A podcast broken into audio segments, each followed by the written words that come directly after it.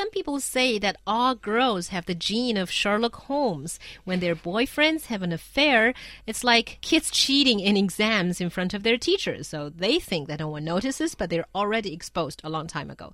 So recently, a Weibo post about how the girls found out that their boyfriends were cheating on them becomes very popular on the internet. Some of the uh, methods of detectives uh, used are really professional. So, do you think that in, in this case, are girls just gifted at these or are they just obsessed? Ooh, I think a little bit of both because I think uh, girls tend to have this sixth sense that they do get the vibe that something is not right. And I don't even think that takes a lot of uh, detective skills to figure that out.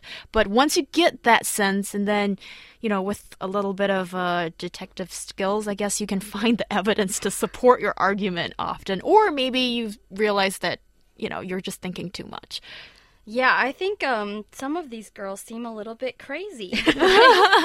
uh, in one story, a girl found that her boyfriend was cheating on him, on her from a selfie that he took, and he had moved all of her cosmetics and shampoos to like a different location and somehow that meant that he was cheating on her. Oh, it's because you like okay, guys don't usually touch, you know, their girlfriends or like they don't usually clean. Yeah, they often. don't it, it's just yeah. not their business and they are not interested. But if you know the the way it's arranged has changed then why would he do that? I think it's quite a natural question that arises in your head. And it turned out that because he had other like female friends come over to stay so that's why he changed you know the hmm. arrangement of things. And i think girls are just really sensitive. Like we can tell like automatically without even the need to like detect um, something's changed with the frame, the arrangement, those kind of things, and usually,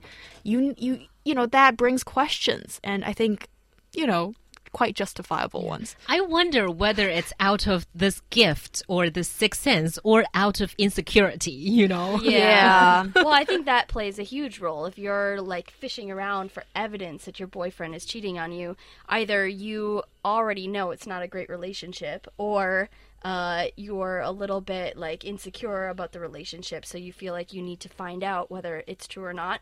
Or uh, maybe the boy is just really bad at hiding his relationship. Yeah. Yeah, and I think these days with all the technology that's available and people leaving their digital footprint everywhere, it's just so e a lot easier, I think, to find out if something is not right. So, for example, there's the selfie question, uh, the the um, example there, and also I remember years ago that on Facebook they have the tag your name mm. function for all photos. Mm -hmm. So it's so you just need to make one click and you can see whoever uh, whatever photo that your boyfriend has turned up. Right. And then, you know, sometimes those party photos, it, it tells a lot. Yeah. and also, you know, with Weibo and WeChat, it's just I don't know whether it's a good thing or a bad thing anymore in terms of helping a relationship or helping destruct a relationship. because on the one hand, yeah, you do get to know your other half a little bit better by knowing what they want to do, what they like to do, where they like to hang out. On the other hand, I think girls are just tend to be oversensitive and you kind of want to check out whoever that looks like a girl that left, uh, left a comment mm -hmm. on one of uh, your boyfriend's posts and uh, things like that whoever that he, he has had interactions with i mean it could be just nothing but girls right. tend to play it up a little bit sometimes. I think some people. It's I don't I don't think it's necessarily just girls because I've seen guys who have been just oh. as uh-huh. crazy about who's that guy in your photo? Why are you talking to him? Why is he leaving you a message? And so I think it's just some people feel that kind of insecurity, and unfortunately, sometimes it turns out to be justified. Yeah, yeah and it seems like um, it's not just a couple of cases. There's a pretty high probability of um, you know, just you really? Know, yeah.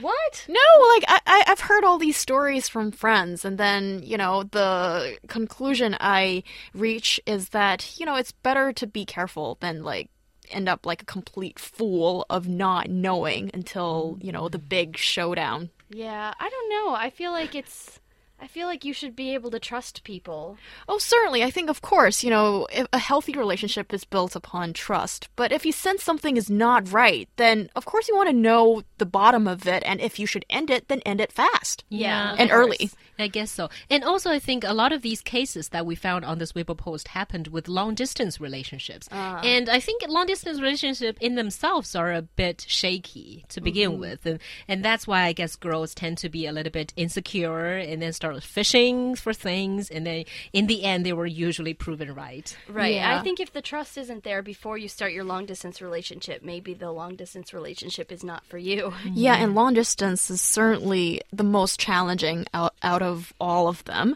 And another thing I found quite interesting about this story is that, um, you know, we're, we've just been talking about girls being Sherlock. Then what about guys? It turned out that there has been a shockingly small number of reports from guys. And um, is it because the girls don't cheat as much? Probably, but also because guys are just not comfortable about sharing this experience that a lot of them deem as a little bit humiliating. Yeah. Yeah. I do think uh, guys don't share about these bad experiences, I think. yeah, but whereas maybe they don't notice as much. maybe that maybe yeah, and they just thought they were dumped later. Anyway, but but I so, think girls, if you're going to cheat on your boyfriends, you don't have to work that hard to hide it. Oh, that's the worst lesson. We have a little bit of time. Let's talk a little bit about boundaries. You know, how comfortable or uncomfortable will you be about your other half checking on you? You know, whether you know it or not. Well, some of these stories I think seem a little extreme. Like I would never want my boyfriend checking my my like going into my Weixin or Weibo or my email or